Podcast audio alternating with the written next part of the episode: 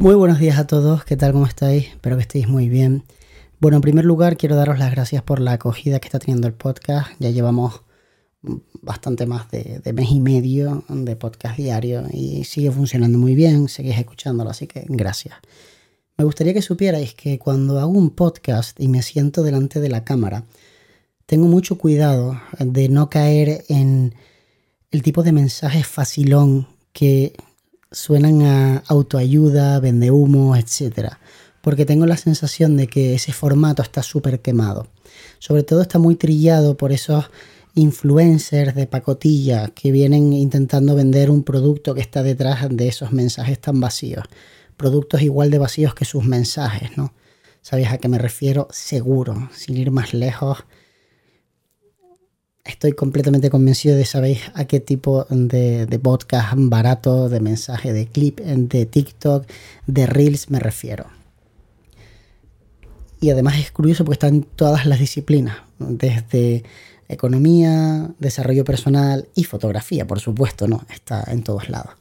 Entonces, dicho esto, sí me gustaría hablarte un poco de cómo los buenos hábitos pueden hacer que cambies completamente tu realidad, tu vida, y cómo los malos hábitos pueden hacer lo contrario y el poder que tiene realmente el controlar esos hábitos dentro de tu vida.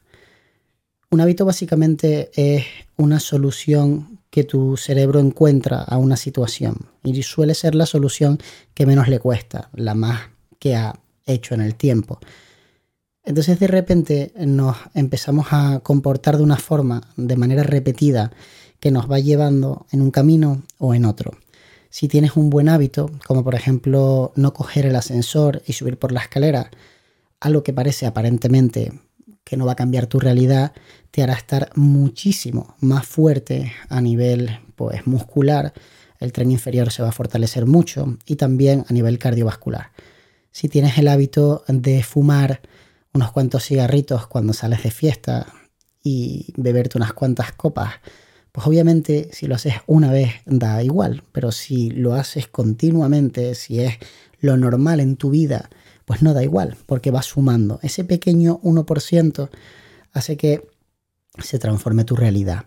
En la fotografía ocurre exactamente lo mismo. Si tienes el hábito de ser disciplinado con tus archivos, de editar de una forma rápida, buscando continuamente un flujo de trabajo que sea realmente veloz, vas a conseguir en un futuro ir cada vez más rápido. Eres una persona que tiene un desarrollo a nivel profesional pues increíble y si además eres una persona un poco inquieta que cuando tiene una duda no se queda con esa duda sino que trata de resolverla, trata de buscar una respuesta en diferentes fuentes, en internet, a través de los libros de texto, preguntándole a un compañero o una compañera aunque sea una duda muy simple, como qué significan las letras B, K, T que aparecen en lo alto de nuestra cámara, muchas veces ahí en un botón.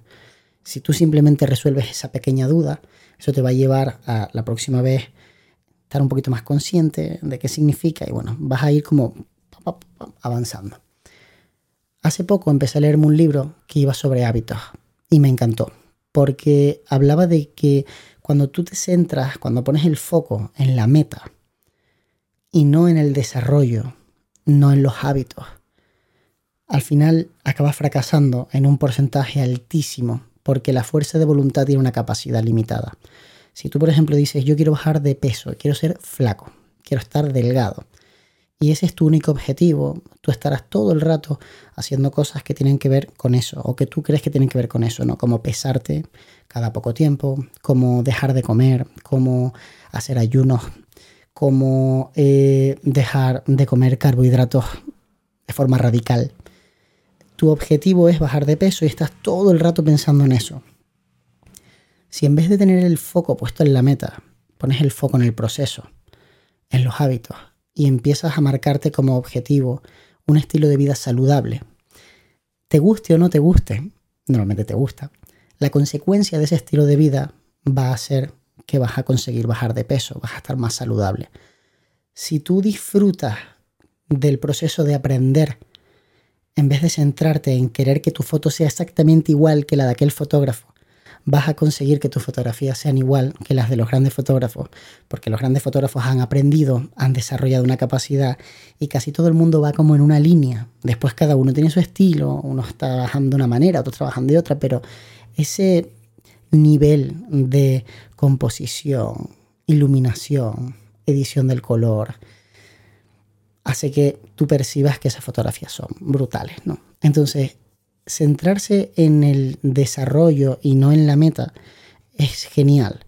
Pero en el libro que me estoy leyendo, que se llama Hábitos Atómicos, el autor habla de una capa más de profundidad que es donde realmente me voló la cabeza. Y habla de identidad.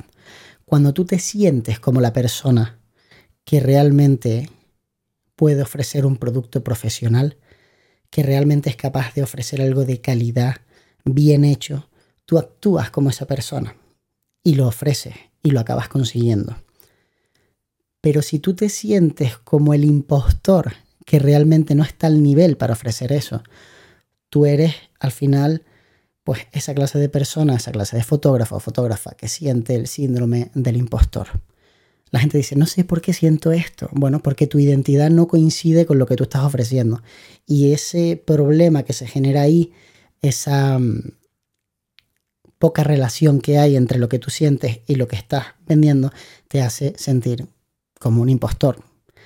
Mientras que cuando tú te sientes seguro de ti mismo, de ti misma, y estás ofreciendo un servicio, tú nunca te vas a sentir como alguien que está eh, mintiendo al cliente, porque tú sabes que el servicio que tú ofreces realmente merece la pena y es el servicio que le estás dando a esa persona. Podríamos hablar después de si cobro más, si cobro menos, si a lo mejor me está afectando el sentirme como un impostor para cobrar un poquitito menos y le estoy haciendo un montón de daño al sector. Esas son cosas que también se pueden discutir si queréis en otro episodio del podcast. Pero hoy me gustaría hablarte sobre cómo puede cambiar tu vida empezar a ir a terapia, que es como un tabú. Parece que cuando alguien va a terapia, cuando alguien va con un psicólogo profesional, es como, uh, cuidado porque ahí no hay nadie al volante, ¿no? Sin embargo, vas al podólogo y nadie te dice, mira, el que tiene el dedo garrapiñado. No, no. La gente dice, ah, fue al podólogo. Si vas al oculista, ah, fue al oculista. Pero si vas al psicólogo, no, no, cuidado. Ahí hay un verdadero problema. Esa persona no está bien. Bueno, cuando vas al podólogo tampoco estás bien, solo que del pie, ¿no? Entonces, para mí, que sí lo he vivido a raíz de mi episodio de ansiedad eh, que tuve hace ya tiempo, hace un par de años, eh, empecé a sufrirla grave y he tenido ataques de ansiedad durísimos, durísimos, durísimos. Para mí fue una bendición. Para mí fue lo más increíble que he vivido en la última década. Y como todas las cosas buenas, cuando empezó pensé que era como algo muy, bueno, voy al psicólogo para ver si me ayuda con la ansiedad porque no quiero volver a sentir que me voy a morir de noche mientras estaba durmiendo y de repente me despierto con las pulsaciones a tope, no le encuentro ningún tipo de sentido, me empiezo a tocar aquí, me falta el aire, se me cierra la garganta, o sea, no quiero volver a sentir eso. Entonces voy al psicólogo y empezamos a hablar y me doy cuenta de que el tipo no se está preocupando del problema. Se está preocupando de que yo deje de vivir con contradicciones, de que yo empiece a trabajar mi identidad y entre otras muchísimas cosas, ¿no? Que empiece a vivir una vida un poco más eh, tranquila en el sentido de eh, la cantidad de trabajo que, que hago. Me dice, tú tienes un problema, que tú vas con un coche por una carretera y cuando el coche empieza a culear, tú en vez de frenar, aceleras. ¿Y qué va a pasar? Adivina, ¿no? Entonces, eh, para mí, trabajarte a ti mismo, para, para mí trabajarte a nivel mental, mm, creo que es de los mejores consejos que te puedo dar, sinceramente. Trabajarte a ti mismo. No hay otro. No hay otro porque por más que yo tengo one-to-one -one con fotógrafos, me pongo delante de ellos o a través de webcam, normalmente a través de webcam porque lo hago eh, a través de internet y empezamos a charlar, por más que yo quiera explicarle mi modelo de negocio, por más que yo quiera trabajar con ellos su técnica, analicemos el equipo que tiene y qué le haría falta. Todo eso está genial. Pero si esa persona no trabaja aquí, es imposible que evolucione. Y es lo más difícil de todo. Y lo peor de todo es que cuando intentas sacar estos temas, la gente lo percibe como algo de que le estás vendiendo humo. Porque ya hemos asociado el desarrollo personal con los vendehumos. Y porque la gente espera cambios significativos en su vida de forma inmediata y no existen. No funciona así. Todo lo que merece la pena lleva tiempo. Absolutamente todo. Una relación increíble lleva tiempo. Un trabajo fantástico lleva tiempo. Ser bueno en algo lleva tiempo. No hay nadie, nadie en la faz de la tierra, ni una sola persona que sea verdaderamente bueno en algo y que haya sido de forma inmediata. Nadie. Ese niño que ves con 15 años siendo bueno jugando al ajedrez, lleva jugando al ajedrez desde que tiene uso de razón. A lo mejor 10 años. Ese tipo que juega muy bien al fútbol con 12 años, lleva dándole patadas a una pelota desde que tiene 3 años literalmente. No hay nadie, no existe. Pero por alguna razón funciona muy bien hacer creer a la gente que con 3 tips o con 5 tips vas a conseguir cambiar tu vida. Y estos vendehumos están en todos lados. Y a veces es marketing, y lo puedo aceptar, entender, no me gusta, pero lo entiendo. Y a veces no es marketing, a veces es gente que verdaderamente se cree su propia mentira y trata de vivir de ello, ¿no? De trancar a otra gente y que esa gente verdaderamente, pues de alguna forma le, le, baile el agua y, y, le... Y bueno, y le compre su producto, porque al final va de esto, ¿no? Va de, va de ganar dinero. Para mí no todo vale, evidentemente, pero hay mucha gente para la que sí, todo vale. Yo simplemente quería decirte que si tú te centras en la meta, lo normal es que fracases. Si te centras en el desarrollo, en los hábitos, tienes muchas más probabilidades de que realmente te cambie la vida. Pero si te centras en la identidad, en, en ti mismo, en ti misma y empiezas a trabajarla y empiezas a pensar realmente en yo soy la clase de persona que haría eh, esto de esta forma. Vas a tener bastantes probabilidades de éxito.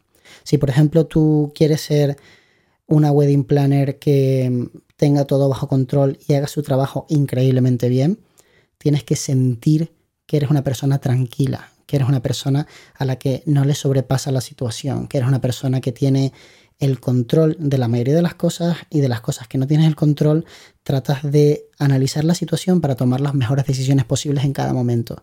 Si tú no te percibes a ti mismo o a ti misma de esa forma, sino que te percibes como una persona nerviosa e incluso lo verbalizas y le dices a la gente, yo es que soy muy nerviosa, pues malo si tú eres un fotógrafo que se agobia cuando saca un flash de la bolsa porque siente que pierde el control absolutamente, que no ve el resultado antes de hacer la fotografía y empiezas a tener pensamientos del tipo, ahora verás que el cliente está pensando que estoy tardando demasiado, que no tengo ni idea de lo que estoy haciendo, si tú empiezas a pensar en eso, ¿qué crees que va a ocurrir?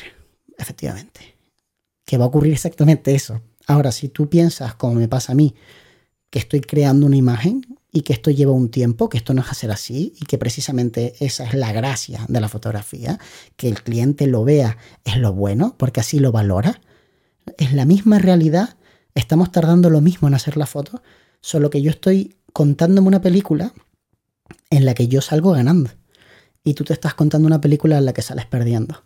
Y es muy difícil ser feliz cuando te cuentas siempre una película en la que sales perdiendo. Así que a trabajar más esto. Un abrazo.